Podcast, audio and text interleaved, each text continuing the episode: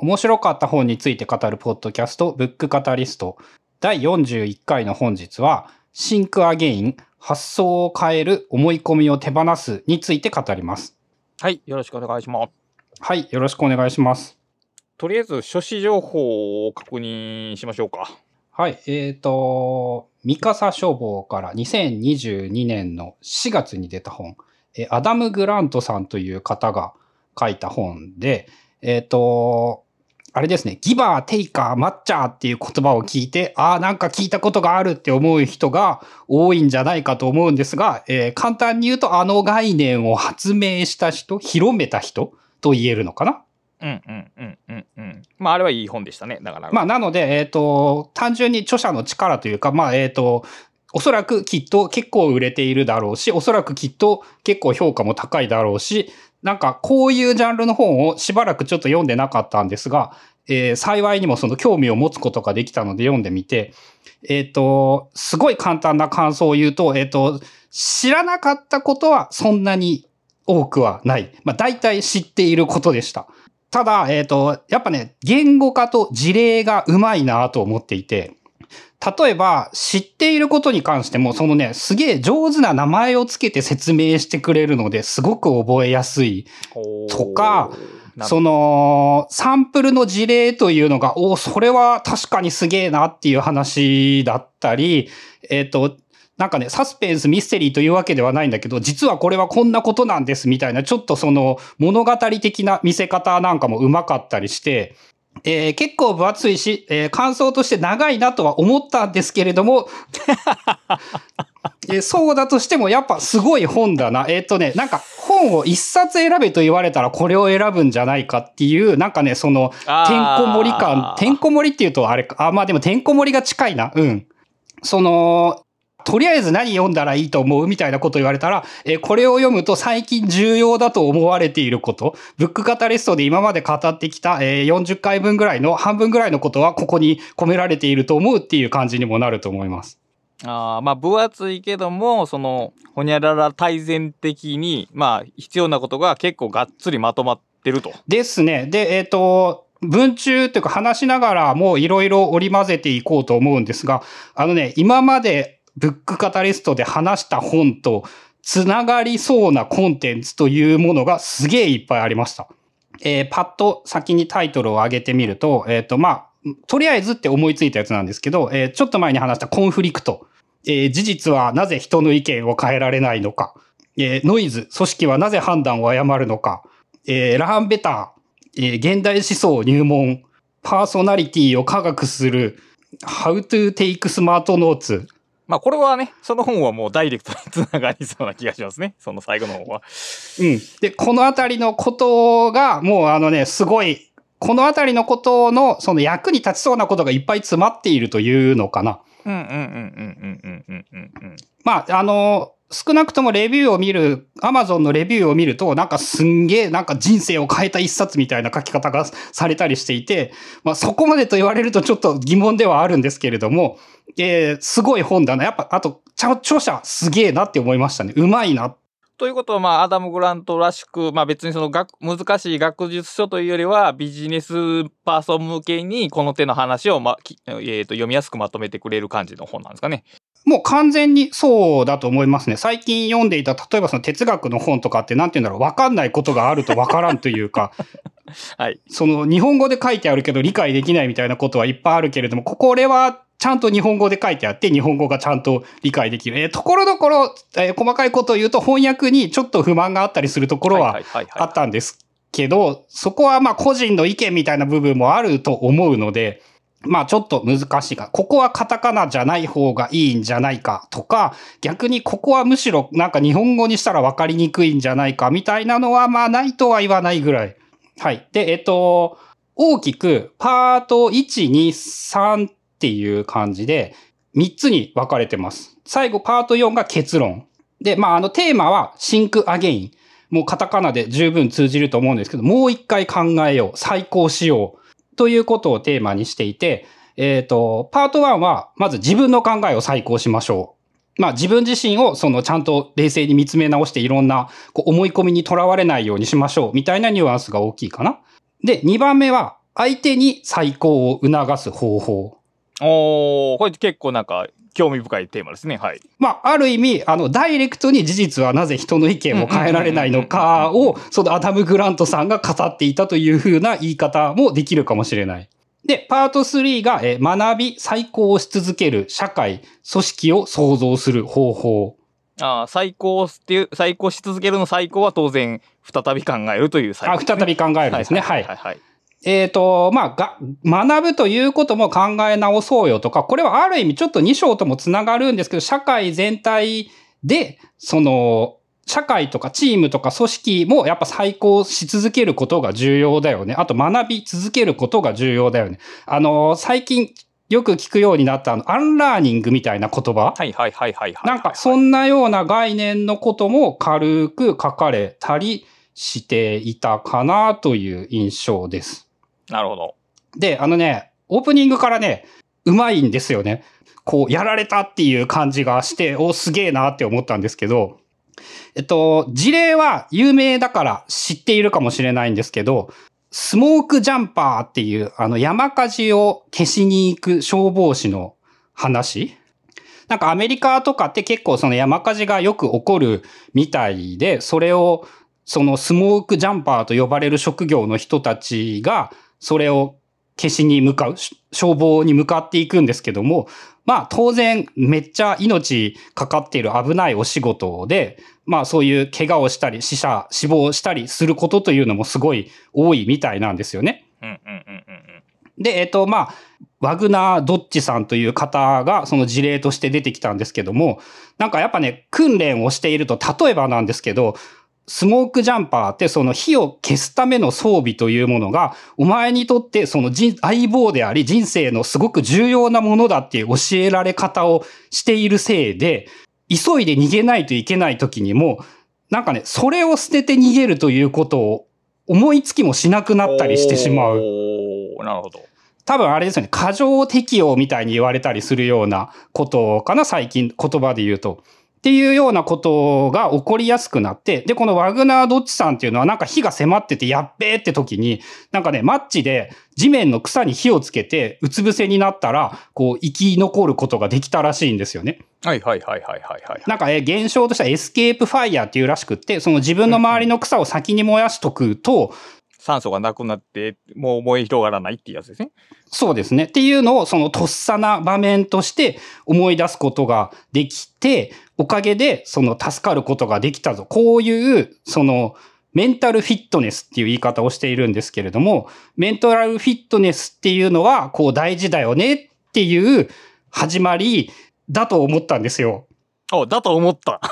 そうそう、うまいなと思って、ここまで初めにで長いこと書いてきて、で、えっ、と、さらっとこの人書いてるんですけど、その、我々、そのスモークジャンパーの命を助けないといけないとか、スモークジャンパーは思い込みを手放して、その、助かるための柔軟な思考をしないといけないとか言ってるんだけど。シンクアゲインしてみましょうと。ほう。まあ、そんな書き方をしたってわけじゃないんですけど、はい。あのね、山の日消す必要ないんじゃない？おー、はい。で、なんかね、そもそも、その、アメリカで山の火を消すという、その、ぼやが出た場合に、いや、無理して消してしまうと、かえって、その大きな火というもの、大きな火災というものを呼び寄せやすくなってしまうみたいで、なんかあの、もう究極、スモークジャンパーってそもそもいらないんじゃないか なるほど。本当にやばい日は消さないといけないということが、えっ、と、分かっていて、なんかそれはね、もうすでに1880年頃にそういう風に言われていたらしいんですよ。で、その、まあ、多分、この事例が何年だったかっていうのは確か書いてなかったんですけれども、まあ、おそらく20世紀の出来事のはずで、その、究極的なことを言えば、その山の火を消しに行く必要すらなかったかもしれないし、その、ぼやを消すことをしてしまっていたせいで、その巨大な山火事というものが起こってしまっていたかもしれない。で、まあなんかあの、アメリカのルールで、なんかそのぼやがあったら翌朝10時までに消さないといけないみたいなルールがあったらしいんですけども、なんかその法律が変わったのが、えー、1978年。えーまあ、研究として言われ始めて100年経って、ようやくそういうことに気がついた。だなんかあの、まず、この話を聞いて思ったのが、そのね、やっぱ、2歩ぐらい、2歩か3歩ぐらい下がってみないと気づけないことがいっぱいあるよねっていうのを思い知らされて、まあだから差があるという言い方でもいいですし、まあ一つ上の階層に立つという言い方でもいいですけど、えーまあ、視点を切り替えるというよりは、えー視野を広げるというような感じですよね。うん。で、えっ、と、この人がね、このことをさらっと初めにで書いていて、なんか、その、ふらっと読み、読んでしまうと、このね、そもそも火消す必要なかったんじゃないっていうものをさらっと読み逃せてしまうぐらいにも、す簡単に書いているんだけれど、まずいきなりやっぱここって結構すごいなと思って、うんうんうん。確かに。最初に、その、スモークジャンパーの話をして、で、なんかね、奥さんにこの話したらね、この話はよく聞く話で有名で知ってるみたいなことを言ってたんですよね。で、まあ、まあ、俺は知らなかったんですけど、そういう話を、えーああ、ありがちだなって持ってきておいて、その、そもそもありがち以前に、それやらんくってもいいかもしれないことだよねっていうことに気づこうとするのは、結構難しいことな気がして、なるほど。で、それをやっぱね、まずあの表に1話目に最初に持ってきたというのがやはりこのうまいよねっていうことを思って、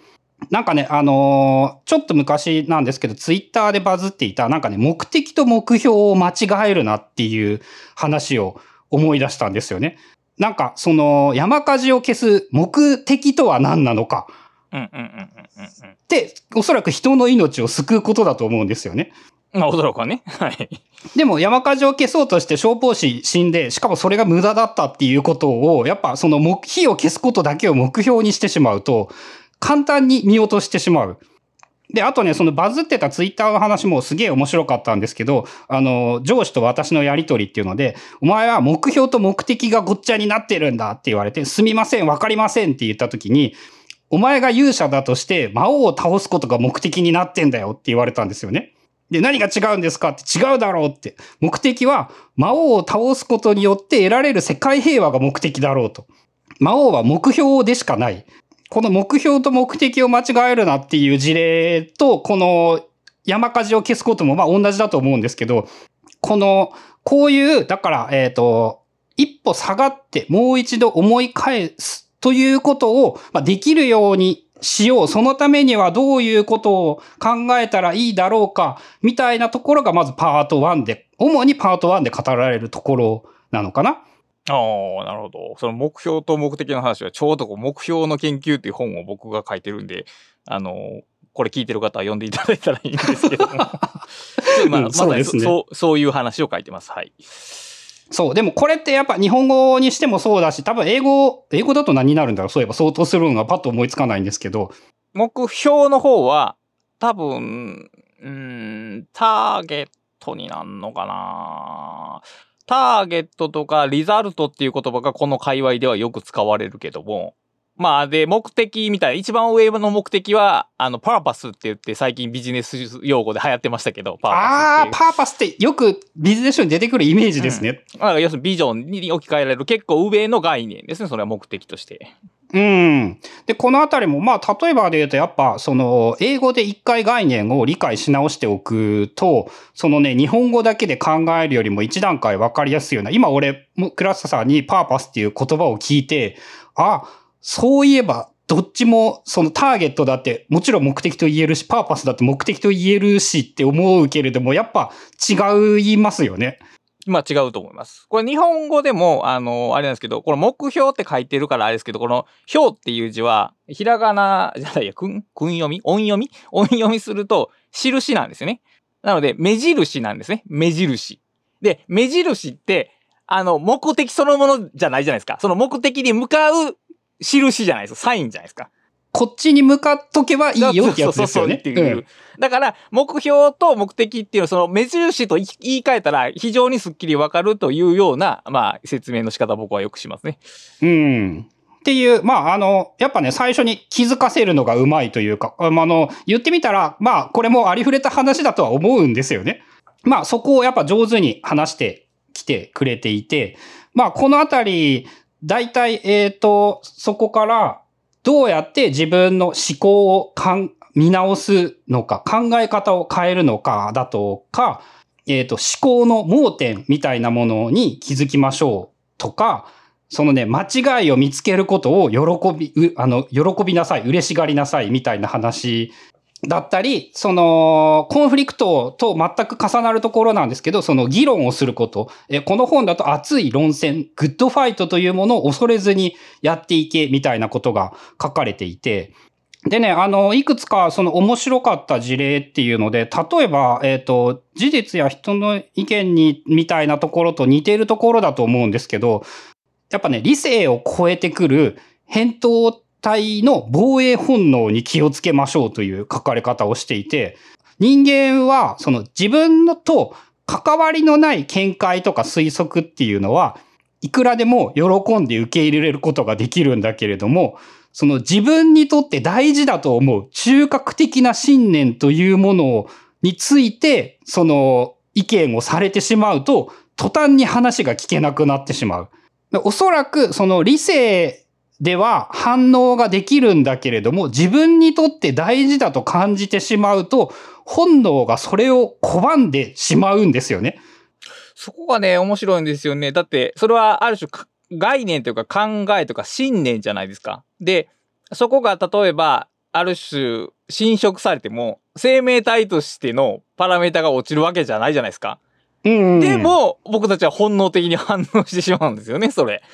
そう。でね、な、まあ、なんでなんかって言われたら多分もう進化論的にそうだったとしか言えないので、どうしようもないので、我々がやることは、やっぱそこをなんとか理性で押さえつける術をも、あの、覚えるというか学ぶというか考えていくしかないというのが、まず難しいところなんですけど。著者、この本の著者は、その、なるべく理性の力を活用しましょう的な方向を提案してるんですかね。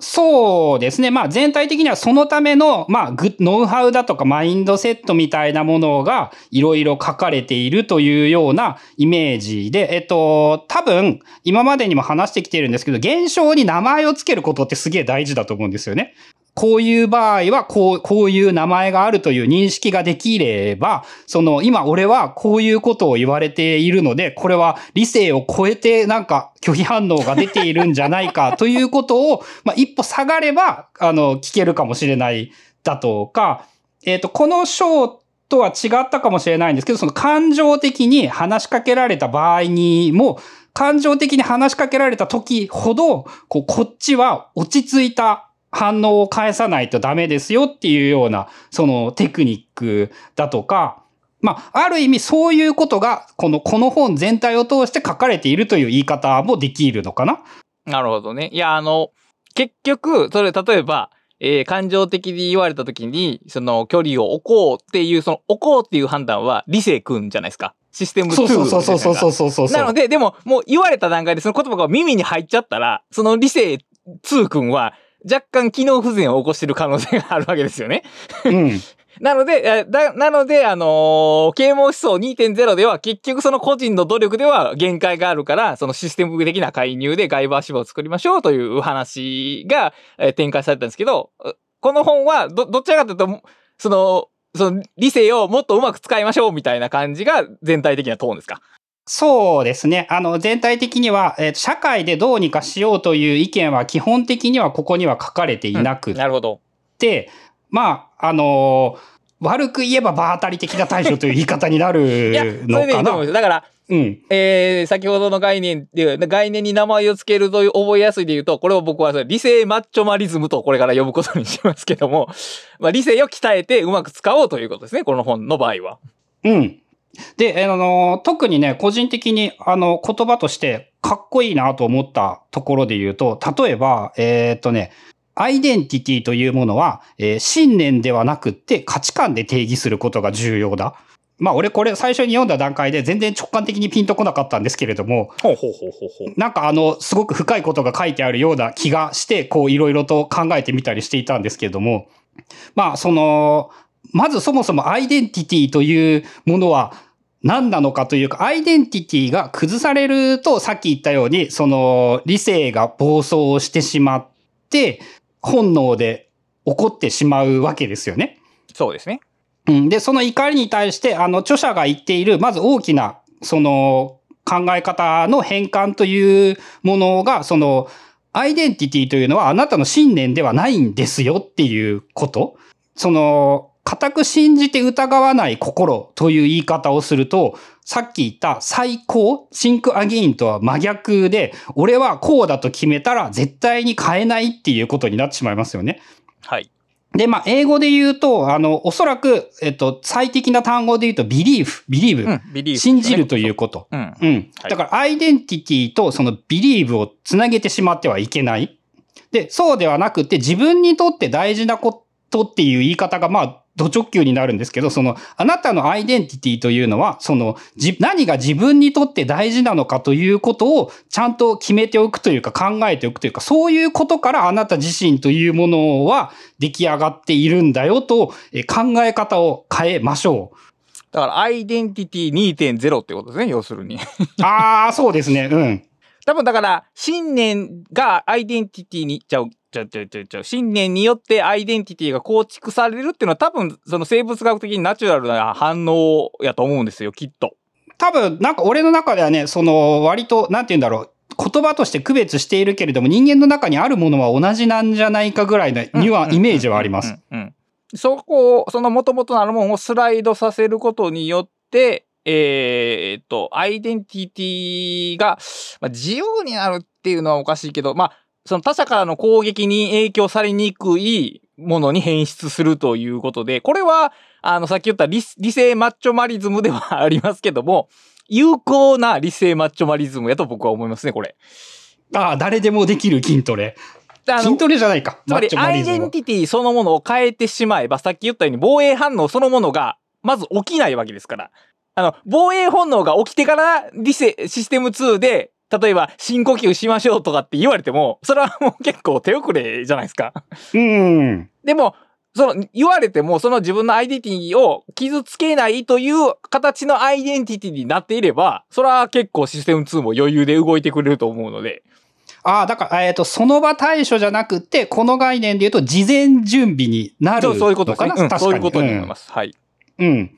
で、あの、なんかね、えっ、と、うまく言えないですけど、自分の中でね、この、この言葉がすごくいいと思うんですけど、なんかこう、スッと入ってこなくてすげえずっと考えていて、その、 belief だとか、えっ、とね、信念ではなく価値観。だから、えっ、と、英語に置き換えて考えてみた場合に、えっ、と、おそらく英語で言うと、さっき言った信念は believe、belief で、価値観というものは value system。まあ、あの、か、自分が固く信じて疑わない最高アイデンティティをその信念で考えてしまうと、だからシンクアゲインできないんだっていうふうに考えたら、まあちょっと、ちょっと自分の中で腑に落ちたんですけれども。例えば信念で言うと、例えば僕の話で言うとね、例えば倉下忠則という人間は女性に優しい人間であるっていうのが信念なんですよ。おー、で。それで、そのいう信念を持っているときに、あなたはじゃ女性にた、えー優しくないじゃないっていう事例を誰かから突きつけられたら、これはもう攻撃なわけですね。僕の信念に対する。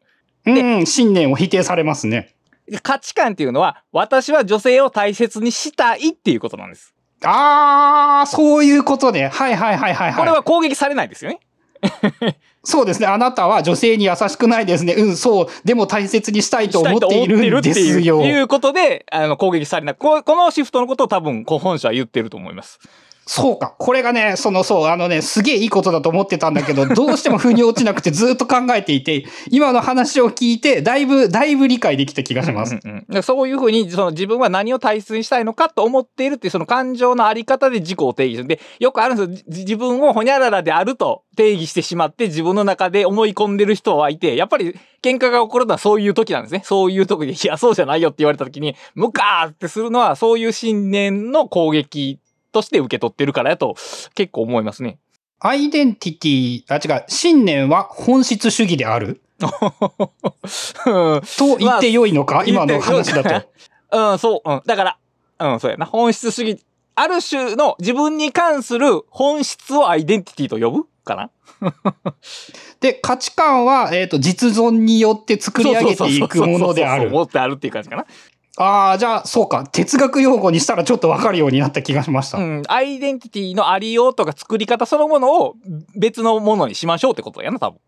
うん。で、そっか。その哲学で言うならば、その本質では、本質主義ではなく実存主義になろうというのが、そのアイデンティティの、えー、 think again しやすいアイデンティティ。ということやと思いますね。うん。まあだから結局決めつけるなっていうことであるのは間違いないんですけれども、てか問題はその、うん信念は決めつけてるという感覚すら多分なくて。ああ、まあそれはわかる気がするな、うん。だからこういうフレーズでちゃんと説明してもらわないと、自分がそれをしてるとは思わないから、やっぱりちゃんと明言されることは大切じゃないですかね。うん。で、多分やっぱそういうことがうまいんですよねっていう、この信念ではなく価値観で定義しましょうとかって言われると、まあ俺にはなんか腑に落ちなかったっていうか、うまく理解できなかったことだったんですけれども、やっぱその、一般的にすごく良いことだと思うし、うんうんうん。はい。まあ、あとね、もう一個、あのーこれも、なんかな、あれかな、えっ、と、ビジネス系の人がすげえ言っていた名言的なやつなんですけれども、その、一年前の自分がバカだと思えなかったら、一年で何も学ばなかったということだ。その、自分というものが間違っ、常に間違っているということとか、えっ、と、はい。成長したいと思っているんであれば、こう、この言葉というのはすごく、その、腑に落ちやすいというか、えー考え方としてすごく覚えやすい。うん。なるほどね。その、やっぱり、えっ、と、一般的に自分が愚かであるとかバカであるとか間違っているっていうことって、まあ、ほとんど全ての人は認めがたいと思うんですよね。そうですね。はい。うん。ただ、えっ、と、この言い方をすると、すごくね、そ、その概念を前向きに捉えられる。一年前の俺ってバカだったよねって言えるようになれば、今の俺もバカだ、バカかもしれないということに気づきやすくなるというのかな？ああ、まあそうですね。この表現の気になるとこは、はいちょっとだけ言い換えて、1年前の自分がバカだと思ったなら、あなたはこの1年で何かを学んできたっていう風に、ちょっとこう言い換えたら僕はいいですね。なんかこう、この書き方やと、なんか、うーん と、ちょっとネガティブな感じがあるというか、うーん、どう言っていいかな。うんま、え、つまり、ま、そのマッチョなんだと思う、この言い方も。学学ぶことが善じゃないですか、この表現だと。なんとなく。うん。学べっていうメッセージが裏に感じられるんで、だからもしあなたが過去のふ自分のことをバカだと思っているなら、それはあなたが学んだ証拠だっていうんやったら、うん、そうだなとは僕は思いますけども。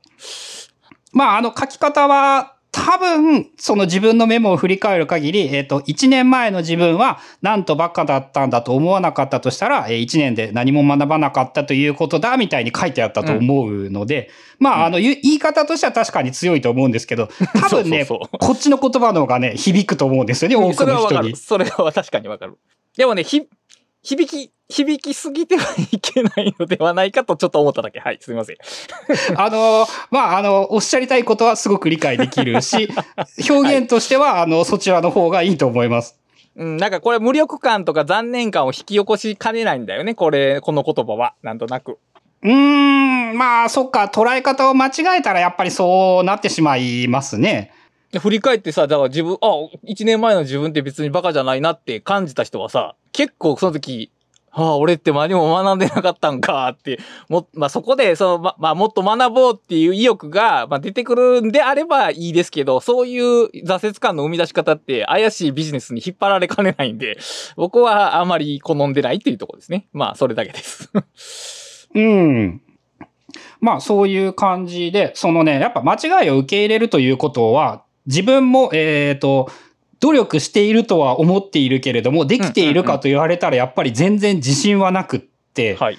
そのね、ダニエル・カーネマンの話とかも出てきて、この人が、その、なんかの、その、セミナーみたいなやつで喋ったら、ダニエル・カーネマンが聞いてたらしくって、その、俺、俺めっちゃ間違ってた、教えてくれてありがとう、みたいな感じで、その、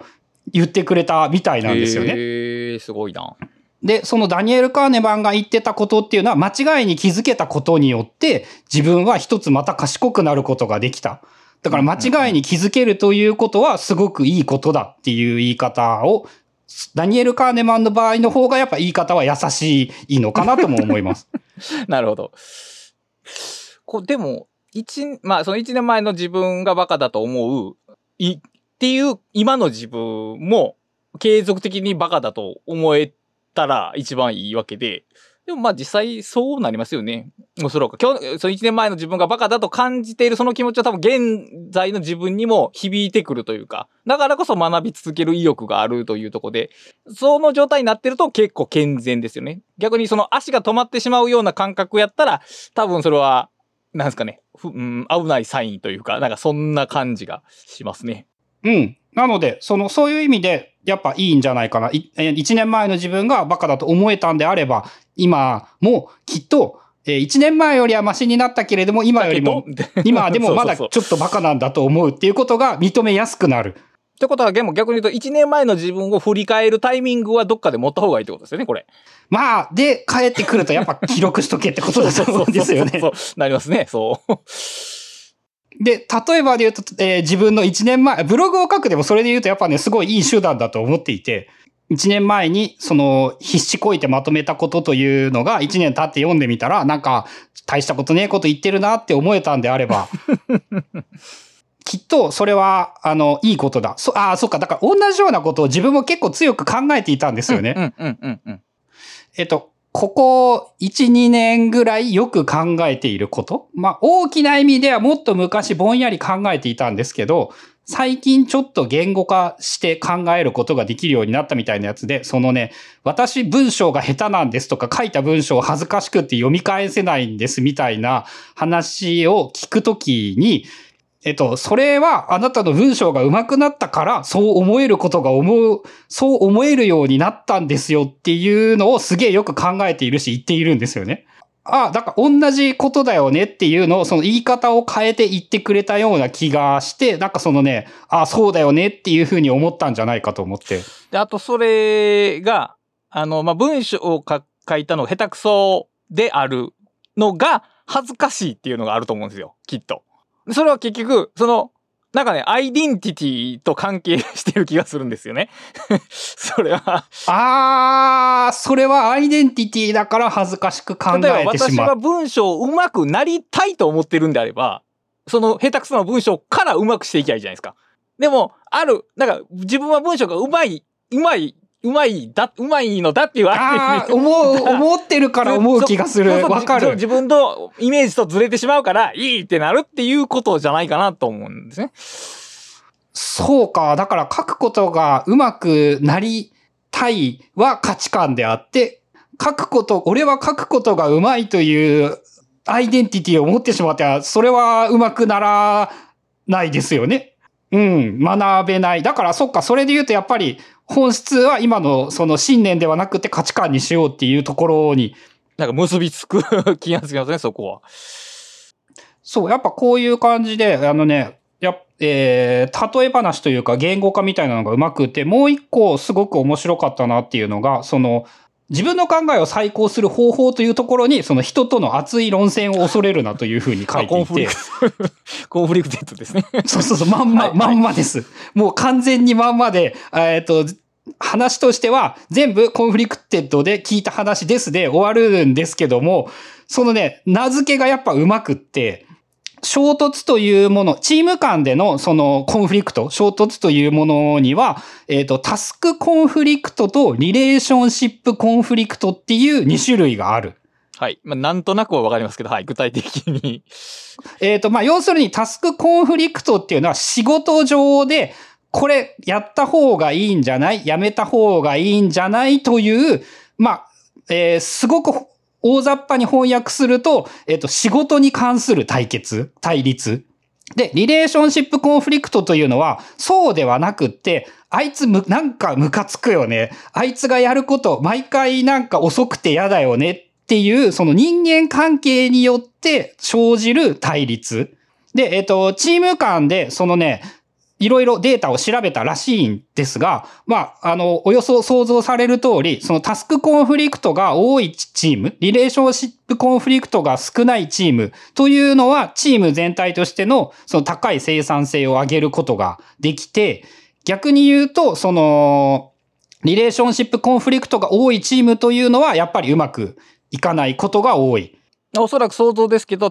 両方のリスク、コンフリクトが少ないチームも、やっぱりあんまり良くないっていうことなんでしょうね、きっと。そう、あの、発生しないということももちろん良くないもので、特にタスクコンフリクトが発生していない場合というのは、それはおそらく無関心が原因だっていうふうに言っていて、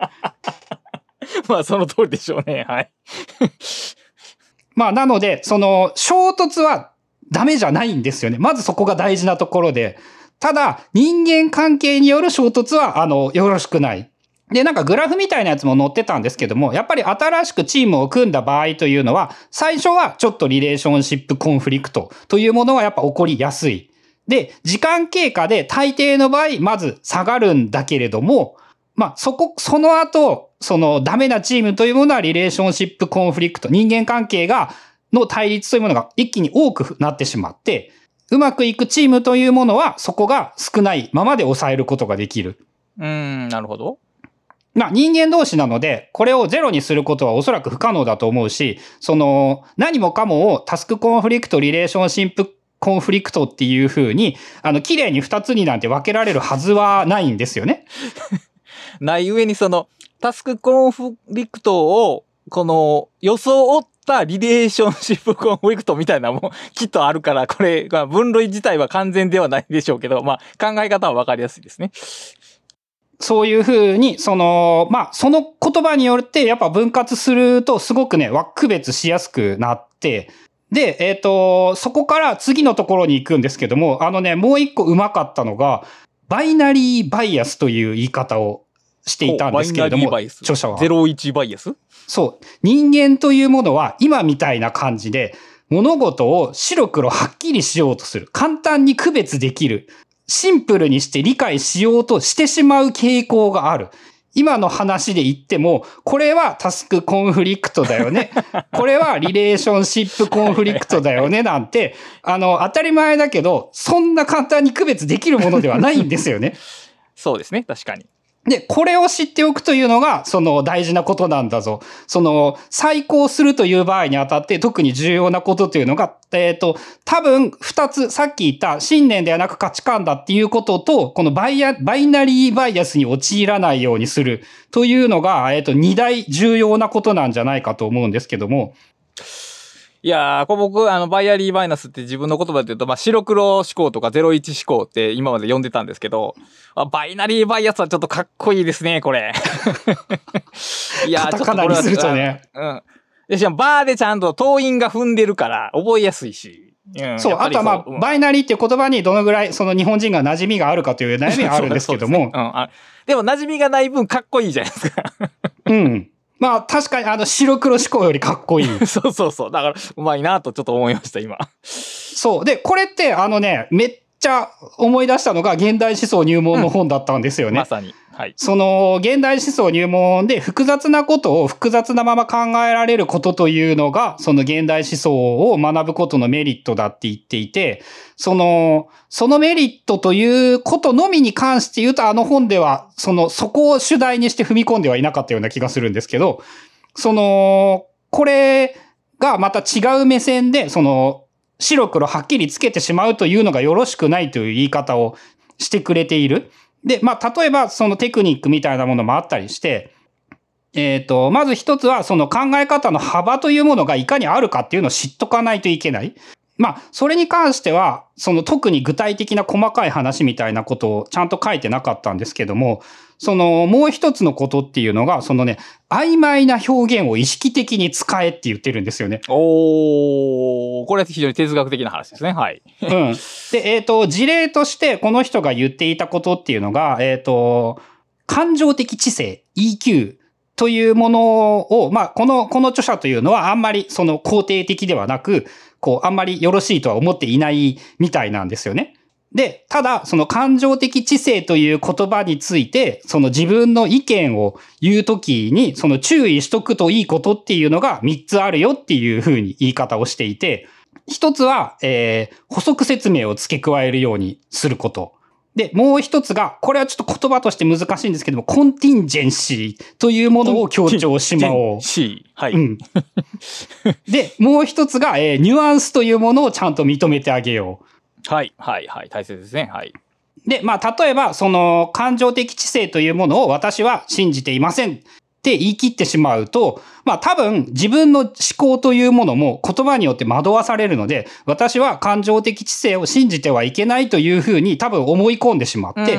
その think again の余地がなくなってしまう。だからさっき言ったえ補足説明、 contingency、ニュアンスという3つをちゃんと付け加えておこう。で、例えばそのニュアンスを付け加えるのであれば、私は感情的知性の有用性を否定しているわけではないと。なるほど。感情的知性というものがちょっと疑わしいと思っているけれども、有用であれば、それ、それが、あの、あってはならないものとか、あると良くないものだと思っているわけではないというニュアンスをちゃんと付け加えておく。で、えっ、と、他にも補足の説明として、例えば、えっ、と、感情的知性というものをもっと正しく測るテストというものを作ることができたら、私の認識は変わるかもしれない。ということをちゃんと補足として言っておく。はい。で、えっ、と、コンティンジェンシーというのは、えっ、とね、これが、えっ、と、翻訳してないのはちょっとあんまよろしくないんじゃないかなと思って、その、辞書とかもすげえ調べて、いろんな用語とかを調べたりして、えっ、と、まず英語辞書を引いてみると、うんとね、A、A で引かないとちょっと理解できなかったんですけど、contingent, a contingency is something that might happen in the future. なんか将来に起こるかもしれないことというのが、あ、コンティンジェンシー、名詞ですね。で、えっ、と、コンティンジェンシーという、あ、コンティンジェンシープラン or measure is one that is intended to be used if a possible situation actually occurs. まあ、もし、なんか、起こ、何かが起こった場合に代わりに用意しておくプランというのがコンティンジェンシープランだと。はいはいはい。なるほど。で、えっ、と、日本語の辞書なんかでも、コンティンジェンシープランというものの翻訳というか、あの意味がちゃんと書いてあって、これの場合で言うと、えっ、と、企業が為替変動の急変だとか、石油輸入ストップなどの不測の事態をあらかじめ想定し、それに対する有効な対処法を計画しておくこと。なるほど。えー緊急時の対応計画。うんうんうんうんうん。まあ、あと他にコンティンジェンシーっていう意味を直接調べてみたらカタカナなんですけども、えっと、現にあるがままである必然性がなく、他のようでもあり得ること。偶発性、不確定性。それはあれですね、現代思想の、あの、優遇性の後でかな？なんか、まあいいや、はい。で、現まあ、あのこれも同じくなんですけど、えー我々バイナリーバイアスによって、はいコンティンジェンシーというものを、あの、日本語に置き換えて1対1で簡単に文化、あの、認識してしまってはいけなくって、まあ、ぐらいの意味が一部にあるっていうふうに、そうそうそう。ぐらいに捉えておくしかないんですよね。コンティンジェンシーという言葉をもうそのまま覚えるしかないというのかな。日本語訳してしまってはいけない。えー、だ偶然的なことと予測できてないことを表す言葉ってことね、要するに。そうですね。まあ、強いて、その大雑把に言うならそういうイメージなのかな。うんなるほど、なるほど。で、例えば、その、さっき言った、えっ、と、感情的知性というものに対してのコンティンジェンシープランという言い方だったかなっていうのだと、えっ、と、現在の研究結果では、すべての状況で有用というわけではないので、うん事実を受け止めるべきであると。はい。ただ、情報が豊富で不可欠なものであるんだったら、それは有用だと思う。うん。みたいなことを考えておくのがコンティンジェンシーというものらしいです。なるほど。まあ、例えば逆にその現在のデータではこうやけど、こういう実験でこういう結果がまあ出てきたとしたら、私はこういうふうに考えるを変えるかもしれないっていうニュアンスっていうことですよね、要するに。だから、そうですね。決定的ではない、その未知の出来事、まあ、つまり、えーと、ブラックスワンみたいなものが起こり得るかもしれない。そうなったら、状況が変わるんだよ、という、まあ、だから固定じゃなくて、えー浮遊させておくというか、まあ、測り固定っていうことを、まあ、明示しておく、ないしは自分で意識しておくっていうことが重要ということですね。ですね。まあ、あの結構ね、だからやっぱりまんま、まんま現代思想入門で、その重要だと言われていたことがうんうんそうですね役に立つというか、まあ、あの、硬くなってはいかん。柔らかくしよう。もう一度考え直そう。あと、えっ、と、今回の場合で言うと、コンティンジェンシーって、おそらく、あの、みんなあんま知らなかった言葉だと思うんで、ただ、はいあの、語呂はいいんですよね。なんか、コンティンジェンシーっていう感じで。で、まあ、そういう訳せない、訳せない。いあの、少なくとも簡単に訳していい言葉ではないと思います。うんうんなるほど、なるほど。なので、もうこのコンティンジェンシーっていう響きで覚えてしまって、こういうものが、あの、バイナリーバイアスと紐づけて大事なことだと覚えておくことはい。が、あの、重要なのではないかなっていうので、まあ、ただ、その、これがあんまこの辺が、その、みんなわかるんですかねって読みながら思ったんですよね。こんなコンティンジェンシーってすげえ簡単に書かれていたんだけど、英語圏内でのその認知度、この手、この、この手の本を読むひ読者の想定の英語力の範囲の語彙なのかどうか。うーん、少なくとも俺は、えっ、と、全然直感的にわからず、このぐらい辞書を引いて、まだ分かったとは思えないし、人になんか偉そうに語れるほどコンティンジェンシーがわからない。まあ、だからコンテンジシープランっていうのがもしかしたらビジネス界隈では割かし普通な言葉で、まあ僕らがただそれを圧倒的に知らないだけの 可能性もあるから、ちょっと何とも言えませんけど、まあ中途半端な日本語にしてしまって、ええまあ誤解を与えるくらいならという感じやったんじゃないですかね。うん。ああ、そっか。ですよね。で、さらに翻訳で言うと、あの、勝手に付け足したらダメですもんね。そうですね。これだここ難しい。あの、うん。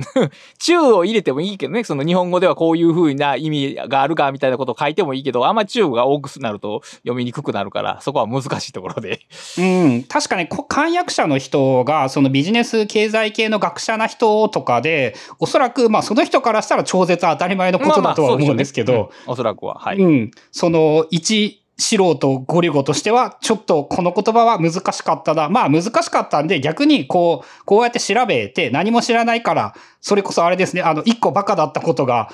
間違っていた、知らなかったことが分かったことで、えー一個進歩はできたとは思うんですけれども、あ僕はそれは完全に本の書き方として一つのテクニックやなと思ってますよ。ああ、あえて分からないようにしておく。そうそうそうそうそう。それで読者になんか新しいもんを教えてあげるっていうことはできるんじゃないかなと思う。まあそう、意図、意図されたかどうかはともかくとして、知らん言葉が入っていること自体は悪いことではないって感じ。うん、まあそうですね。それはそうだと思います。まあそこが、なので、えっ、と、このぐら、あとそうですね。で、えっ、と、最後にになるんですけど、えっ、と、この本で一番面白かったところ、あのー学びの事例で、最後の第3部が、あの、すごい大雑把に言うとラーンベターだったんですよね。なるほど。うん。で、そこで、そのね、なんか、えっ、と、アメリカのウィスコンシン州というところで、2020年にそのね、なんかティーチャーオブザイヤーみたいな、すごい成果というか、すごい評判が良かった先生というのがいたらしくって、その人は、えっと、社会の先生というか、歴史の先生なのかな？で、その人のその勉強の教え方、考えさせ方みたいな事例というのが、そのね、これはこの本の中で本当一番すごいなって思ったんですけど、えっ、と、先生が授業の宿題として、なんかね、えっ、と、歴史の教科書を読んでこいって言ったらしいんですよね。わ教科書を渡して。で、そしたら、そのね、教科書の宿題、その宿題というのが生徒からすげえ評判が悪くって。なんかね、こういう、この教科書間違ったことが書いてあるとか、すっげえわかりにくいし、なんかこれ違うと思うこっていうようなことがすごくいっぱい書いてあったみたいで、生徒からの評判はすごく悪かったらしいんですよ。はい。で、なんでなのかっていうと、そのね、先生が読ませた教科書というのが、1940年の教科書を。今読ませ。せた。うんうんうんうんうんうん。で、えっと、その頃の教科書は当然1940年の頃には、えー、カッコ付きの真実が書かれていたんですよね。うん、当然ね。はい。ただ、それは2020年の現代においては、もはや真実だとは言えないことがいっぱい書かれているようになっている。はい。で、それによって、その生徒自身に、まず、その教科書というものが絶対正しいということを、そうではないということを思い知らせる。だとか、その知識というものは普遍のものではないんだぞと。今現在正しいことではあるんだけれども、将来いつまでもこの事実、このことが正しいという保証なんて当然ない。うん。ということを、その、古い教科書を読ませることによって、その本人に、本人たち、生徒たちに、その自分から思い知らせることができる。おこれはね、すごいな。その教科書、知識が変化するっていうことは、それは、その、例えば、えっ、と、今時、天動説と地動説の話をして、地球が周りを回っているなんてことは、太陽の周りを回っているなんて、その当たり前のことなんだけれども、えー、その数百年前は正しくなかったことなんですよね、そっちこそが。そして正しくないと言ってしまったら殺される時代やったわけですからね。うん。というものが多分我々も現代で正しいと思っていることは、あの、地動説の話だと昔の人ばっかじゃんって簡単に思えるんだけど、多分ね、その、そうじゃないはずなんですよね。あありとあらゆる物事において。っていうのを、そのね、教科書を見せて考えさせるっていうテクニックがめっちゃすごいなと思って。うん、そうか。だから教科書を一冊、本物のテキストを使って授業をするっていうのって、ダイナミ、ダイナミズムが欠けてるわけですね、要するに。ステイティックに絶対になってしまうっていう。その、で、しかもその今の教科書と過去の教科書の2冊を対比させることで、そこにダイナミズムを生むと。知識をも、知識とか社会が持つダイナミズムを伝えるっていうのは、すごいですね、それは確かに。で、ど同時に当然それを知れば今の教科書というのも今最も確からしいことは書かれているけれども、うんこれは将来変わるかもしれないということをこれだけで簡単に伝えることができる。うん。そうですね。そ、そこ、そのかん、その揺らぎが、要するに現代思想につながるわけですけど、ね、だそうなると、じゃあ何が正しいんかっていうのが、不、あ、あ、不安定になってしまう、その問題がまた発生してしまうんですけど、それはそれとして、でも、そうですね、その教科書の知識そのものを、まあ、疑うというか、まあ、だから、シンクアゲインするために、一回相対化するっていう、教科書を相対化するっていう発想は確かにでもなかったな、学校の中い。やー、全く考えたことなかったっすよ。古い教科書が間違っているということにまずやっぱ思いつかなかったし、でも例えばで言うと、今の俺たちで言えば、あの、なんて言うんだろう、第二次世界大戦中の教科書は、まあ、現代の感覚からすれば、やっぱ間違ったこと書かれてると思うんですよね。大いに書かれてると思いますよ。うん。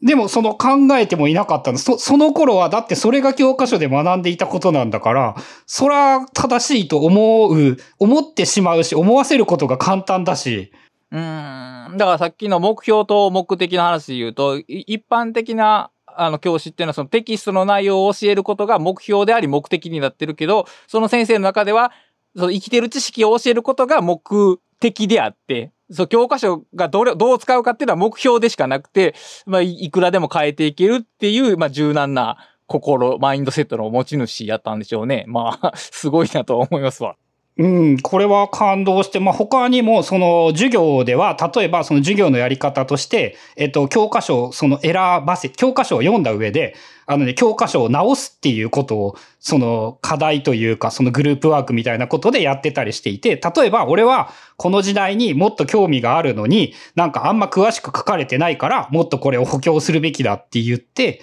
その授業のワークとして、じゃあこの、えっ、と、まあ、例えばで言うなら、日本で言うとその戦国時代の、えっ、と、織田信長に対する今川義元が過小評価されている、されすぎている気がするので、ちゃんと調べるべきだって思うだとか、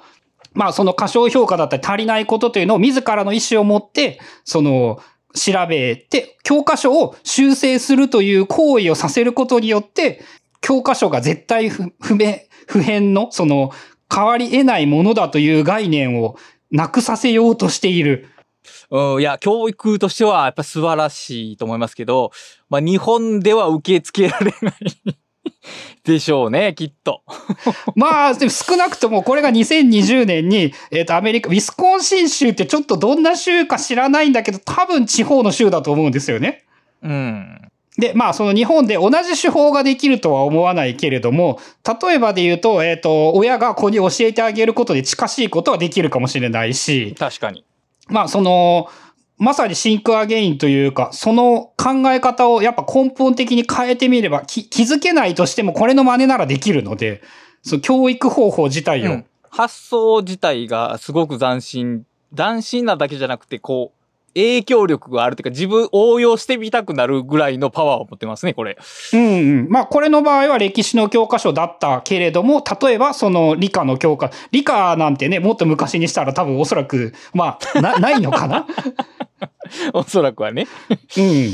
とか、あの、数学にしたってね、例えばで言うと、その変な記号、数学の記法、って、記号って統一されたのって確かあの、そうですね。あ割と直近なんですよね。で、うんその、ニュートンの頃の微分の式とか見せたら、こんな意味わからんことやってたんだぞっていうことをするにしても、なんか、感覚が変わるだろうし、まあ、あと、その、まあ、算数と歴史で言うんだったら、そんな時代の人たち、地球がまだ回ってないっていう、地球太陽の外を回ってることを信じられなかったレベルの人たちが微分をやっているんだから、その、いかに数学というものが歴史あるものかというか、なんかこの価値の見せ方も変えることできるかもしれないし、うん、そうですよね。だから、そうですね。その、ある種の絶対性を崩して相対性にするっていうとこと、その相対性の中から、その学ぶ人そのものの、こう、動機づけを生んでいく、好奇心を刺激する要素を持持たせるっていうことができれば、多分どんな教科でも使えるでしょうね、きっと。うん。うん、そうですね。だから、小なんか個々の教科書で、その作者の気持ちを読んで、うん。その作者の気持ちをこう、代弁するぐらいやったら、代わりに小説を書かした らいいですね。あなたならどう書きますかみたいな方が、実は国語の問題としてはいいかもしれないですね。そう、あの、なんて言うんだろう。えっ、と、ね、なんか、ゴンギツネを、あなたが書くゴンギツネを書きましょうでいいと思って、そうそう。ゴンは死ななかったの方がいいかもしれないし。うん。それでね、その結果についてお互いに議論、えー熱いファイトをなんで、なんであんたはゴンを殺さないことにしたのって考えたら、すごくいろんなことを考えさせられる気がする。倫倫理の授業が多分始まると思いますね、そこからは。うん。うん。いや、だからそうですね。やっぱり、お子供、知識を上から与えるんじゃなくて、子供の中の知識を欲する気持ちを刺激する授業っていう形が多分本当のアクティブラーニングっていうことなんでしょうね、きっと。そう。で、えっ、と、もう一個言おうと思っていた、そのアクティブラーニングのすごい面白かった話というのも載っておりまして。そのね、生徒に、アクまあ、いわゆるアクティブラーニングと言われる授業をやらせた場合と、その講義形式の授業を行った場合で、アンケートを取ったらしいんですよ。はいはいはいはい。でね、アンケートはね、圧倒的に講義の方が良かった。うん、うん。まあそうでしょうね、きっと。はい。その、そっちの方が圧倒的に楽しかったっていうし、あの、もうまたやりたいのはそっちだって言うんですよね。でも、あの、当たり前なんだけど、テストをやってみると、えーわかりやすいぐらい アクティブラーニングをやった人の方がいい成績が出る。うん。はい、わかります。で、これを、まあ、ここから俺が考えたことなんですけど、そのね、YouTube で学べるってめっちゃすごいし、めっちゃ便利じゃないですか。はい、わかりますよ。うんでも、それって危ないですよね。そうですね。はい。すごい楽しくって、例えばまあ数学にしても、あの YouTube 見てたらすげえわかるんですよね。わかった気になれるんですよね。なれる。で、はい。楽しかったし、これをやる、これを見てできた気になるんですよね。はい。でも、テストをやってみると、つまんねえって思った、えっ、と、まあ、例えばで言うと、その計算ドリルの方が、はい。理解ができるようになっているかもしれない。いや、まあ確実にそうでしょう。そりゃ。うん、その、YouTube 教育というものを、その、というか、さらに言うと、その YouTube が、えっ、と、多分おそらく今や、その、授業の先生よりも圧倒的に、なんて言うんだろう。最も秀でた人が一番有名な YouTuber になれるじゃないですか。だから講義は、もう圧倒的に世界一の講義にはなるんですよね。日本一かな日本語で言うならば。だとしても、それが簡単だからってそれを見せたらいいわけではないっていうのはすごく当たり前なんだけど、学校の授業というものをいかにどうしていくかということに関してすごく重要なことな気がして。いやー、それはね、だから難しい。塾、塾の人気講師の話もまあ同じですけど、結局その、聞いてて楽しい、楽しい時間に満ち溢れてるっていうことは、脳が苦労してないってことなんですよね。で、脳は苦労しないと覚えないんですね、これ残念ながら。うん、もうラーベターに思いっきり書いてあったことですね。覚えるのは脳が苦労した時だっていう。つまり、その、まあ、小中学生とかのアンケートに過剰反応して、ああたかもマーケティングなような授業を作ってしまうことは、楽しい時間の提供にはなるけど、学びの時間の提供にはならないという、まあまあ、うーんそうですね。だから、これアンケートの罠というようなことなんかもしれないですけど、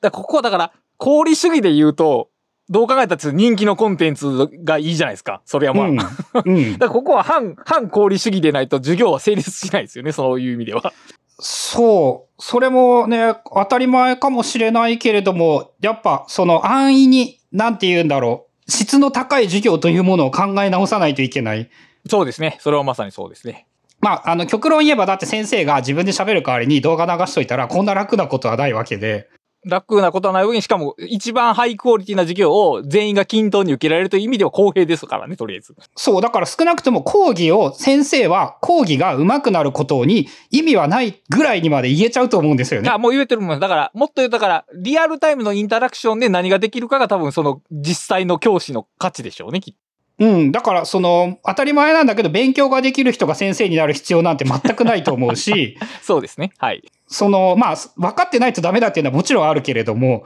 その、先生の価値というのは講義ではなくなったのはもう、多分断言できることで、とはいえ、じゃあ、その、YouTube の良さを否定してもいいわけではないとは思うし、いや、だから興味を持ってもらう分にはいいんじゃないですか？その分野とかうんに。ああ、これって面白いな。でも、その興味を持つと、知識が使えるようになるのこの間は結構幅があるじゃないですか。うん。で、こ、この間は、誰がどうしたって、その人が手を動かすしかないじゃない。当人が手を動かすしかないじゃないですか。うん。で、ここをサポートするのは動画では多分無理だと思うんですよ。この苦難の道を。そうですね。あの、ね、100万ビューある人が100万人に対して、サポートできるわけがないからね。だこういうとここそ人のサポート元気つけたりとか、その人に沿ったアドバイスとか、その、あの、他の人、子供もやってる方法を教えてあげるとかってする、そういう、ここ、なんかな、コントリビューターみたいな人がいたら、なんか、それが教師として活躍できるんじゃないかなという、まあ気はしますけど、それは教育の理念に沿った話であって、日本の教育の場合は、えっ、と、組織でうまくやっていける人を育てるという 側面があって、それとは多分相入れないところがあるんで、そこが今後どう解決されていくのかはちょっと気になりますね。まあ、あの、哲学な場面で教育を掘り下げていくと、そもそもはい国家が教育をするメリットがっていうところからになってしまうので、確かに。まあ、あの、ね、そこまで行くともうこの本の話の枠ではなくなってしまうので、また別のところでだとは思うんですけれども、はい。まあそういう感じで、やっぱね、その考えさせられることが多く、あとその教育元年で言うと、その、大きくなったら何になるって言ったらダメって言ってましたね。へー。子供に将来の夢を聞くってことですね。うん。あの、私は大きくなったら何々になりたいというのは、固定的なマインドセットを生み出してしまうことになりかねないし、で、何よりも、これも、ああ、すげえって思ったんですけど、そのね、理想の仕事というものは、あなたにとって理想の仕事は、現在想像されていない可能性すらある。まあ、例えばですけど、ゴリゴさんが高校生の頃に、えーね、インターネットに文章を書いてお金をもらえるなんてことは想像してなかったですよね、きっと。うん、当然想像していない。だって、ヒカキンは YouTuber になってお金を稼ぐと考えていたはずがないんですよね。そうですね。その通りですね。はい。うん。でもこれもやっぱ言われて初めて気がつけたことで、職業というものは、今ある想像でしか想像できないんですよね、多分。それはまあそうですね。それを今聞いてしまったら、それは子供の自由な発想をすごく妨げる、シンクアゲインの邪魔になることだろうなって思って。うーん、なるほどね。あの、職選びはソウルメイトを見つけることとは違うっていうふうにも言っていたかな。あうまいなと思って、やっぱ。その、相手はやっぱあるところからしか選ぶし、選ぶしかないんですよね。理想の相手は。人造人間を作って自分の伴侶にするっていう選択肢をしない限りはそうですね。うん。ただ、仕事はそうではないんだ。うん、うん、うんうん。すごく当たり前なんだけれども、やっぱその当たり前のことをね、こうやって上手、すごい納得できるように上手に説明してくれるんですよね。まあでもその当たり前、まあ仕事は作れるっていうのは当たり前ですけど、やっぱり日本文化の中ではそんなに当たり前じゃない。つまり、鍵括弧付きの当たり前じゃないっていうのはあるし、アメリカよりもはるかにもっと当たり前じゃない気がしますね、これは。うん。さらにあの、多分職業というものは人から求められるものを提供するのが、その大雑把に言えば仕事だと思うので、うん人が求めるものが変わらないと成り立たないですからね。確かに。YouTube が、そのみんなが動画見られなかったら YouTuber にはなれないですからね。なれないですね。はい。うん。っていうところまで考えて、やっぱその、うまいよね。そして、あの、それを、なんて言うんだろう、あなたは何になりたいって言ったらダメだよっていう言い方でまとめてしまうのもやっぱうまいなと思うし。まあね。でもやっぱり、これ、これ、さっきこの話と逆で、例えば、あのーオリンピック選手とか、プロのスポーツ選手は逆に固定的であったからこそなれたっていうところはあるでしょうから。うん、アスリートはね、また生き方が難しいですよね。で、やっぱりそういう人に憧れる日本メディア文化があるじゃないですか。多分世界中そうだと思う。うん、だから逆にそういうこの固定的なマインドセットが好まれてしまう文化っていうのがあって、だからこそアンチテーゼとしてこう、著者がこう言うのは意義がありそうですね。なんか文化っていうか、それすらもメディアが作っていくものなんじゃないかって思うんですけどね。まあ確かにそれはあるかも。うん、まあメディアっていうか、その資本主義が作ってしまうなのかな多分。資本、いや、どっちかというとメディアじゃないかなメディアな気がする。資本主義的には新しい職業が増えた方が利潤が上がるはずやもん。ああ、そっか。俺がイメージしていたのがね、あのね、プロスポーツの世界で、はいはいはいはいはい。その、最近で言うと、そのね、アメフト界もね、さらに、その、毎年毎年当たり前なんだけど、過去最高サラリーを更新していくんですよね。なるほど。で、その、同じ、例えばそのプロのクォーターバックの中だとしても圧倒的な差がつくし、うんうんうん。はいはいはいはいはいはい。それって、じゃあ、えっ、と、30年前は多分10分の1ぐらいの給料だったとして、その人が10倍うまいかって言ったら当然そうではないわけで。そうですね。確かに。はい。うん。でもそれってその資本主義としては、前、お前の方が重要だっていう場合には、お金でしか評価できなくなってしまい、確かに。結局、給料を上げてあげることが、その自尊心を満たすことにもつながるというのかな。えだから、うまさにお金が払われてるわけじゃなくて、そのうまさによってみ魅了する人の数とか、広告費が給料に反映されてるわけやから、あ、まあそうだとすれば、そうか、間違ってはいないかもしれないですね。うん、資本主義としては正しい形になってるっていうは言えると思うけど、うん。ちょちょっとずれてきな脱線し始めたが、はい。まあそういう感じで、他にもね、結構いろいろ、あの、さらっとだけなんですけど、結構いいよなっていうこともあ書いてあって、そのね、人を説得するときには、たくさん理由を並べるんじゃなくって、その、一個だけとか数が少ない方がいいよっていうようなことも言っていたりだとか、ほほほー、なるほど。その、多分一つの理由は短期記憶が足りないうん。というのもあるし、あのね、数が多ければ多いほど、論拠が弱いやつが出てきてしまうんですよね。で、その論拠が弱いやつの一個を崩してしまうと、同時に、その、認知的不協和的な意味でも、その、意見を崩し、他の意見まで説得力がないものになってしまう。やっぱりダメなんだってことになってしまうわけですねう。ん。っていうような話だったり、まあ、あの、相手に強制するんじゃなくて、こう自分で選んだ、まあ、ように思わせるというか、相手に自由に選んでもらえるようにするだとか、まあ、その、さっき言ったこ感情的な相手ほど、向こうが怒鳴って喋ってきた時ほど、落ち着いて言い返さないといけないっていうことだったりっていうような話はいっぱいありますね。電話オペレーターの人はもう多分これは最初に教えられることでしょうね、きっと。うん。あでも訓練できるんでしょうね、ということは、これ。多分そういう、仕事。うん。えっ、と、職業的に、ただ訓練できるけど、えっ、と、オペレーターとかも闇みたいなものがよく書かれていたりするので、確かに。その、体にいいものではないような気がする。確かに。まあ、あとはなんかね、建設的な対話というものは感情の振れ幅が大きいみたいな感じで、まあさっき言ったそれはそうでしょうね。コンフリクトが起こらないのは無関心っていうのと同じで、その、盛り上がったからいいとか、その、どうも喧嘩越しになったから悪いとか、そういうものではなくってっていう、まあそのあたりのそういう細かい話もいっぱい書かれており、まああの、結構長かったんですけれども、まあ難しいことはそんなに多くはなく、えーわからないこと、事例もうまいし、やっぱその、そうですね。うまくて、こう、すぐ、すぐ使えるという言い方はちょっとインスタントすぎるんだけど、役に立ちそうなことがすごいいっぱいあって、えーすごい本だなということを思い知っています。なるほど。あとね、えっ、と、ちょっと振り返りというか、なんか前回の脳の話、結構ね、いろんな人が面白がってくれたみたいで、あのーパーム懐かしいって言っている方がたくさんいました。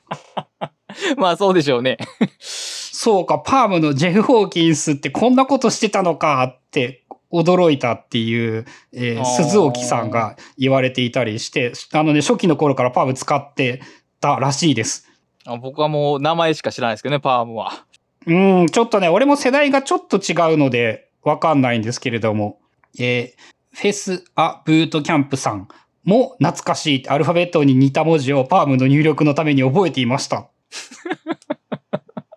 アルファベットに似た文字って何やろ確かパームってその小入力文字みたいなのがあるんですよ。A を A と書くんではなくて、なんか書き方みたいなのがあって、すげえなーやっぱその、そう、機械的な、ハードウェア的な問題がたくさんあって、それで解決してはったんでしょうね、そういうので。き機械が読める、あの、英語を書く。なるほど、なるほど。それを人間側が調整しないといけなかった。まだその頃は。いやー、ありがたいよな、それを考えると、現代は。ね、俺の字読めねえって怒れるようになったんですからね。うん、すごいわ。まあ、あとあの、暇と退屈の倫理学がね、やっぱめっちゃ良かった、面白かったっていうような意見をいただいたりなどもしています。まあ、読んだ上で、えー自分はどうするのかと言われると何もわかりませんがって、まあ確かに難しいんですよね。ただ、えっ、と、まあ、はい。積んでた本が、あの、取り上げられたから読み切れたっていう風に言ってくれていて、えータッキーさん。それはやっぱね、やってよかったなと思いますよね。聞いてみて。じゃあ、あ、せっかくだから読もうかと思ってもらえたとか。はい。そういうのきっかけ提供って、まあ、意義がありますね。僕もちなみに これ、あの、文庫本が、バーが出るっていうのを知って、で、単行本買って読んでなかったんで。悔しかったから読んだんですよね。結構そういう動機づけ多いです。うん。まあ、あると思います。そういうのは。まあ、興味を持つもの全てを読むことは不可能だっていうのはね、うん。もう分かってしまったので、まあ、そのあたり、えー感想、お便りなどなど送っていただければ、本編でも紹介したいと思いますので、よろしくお願いします。感想をいただける場合は、ツイッターでは、えっ、と、ハッシュタグで、カタカナブックカタリストをつけていただくか、えっ、と、メールの登録をしただしていただくと、お便り用のフォームというものもそこに書かれているので、そちらからお便りなどもお送りいただければありがたいです。それでは今回もお聞きいただきありがとうございました。ありがとうございます。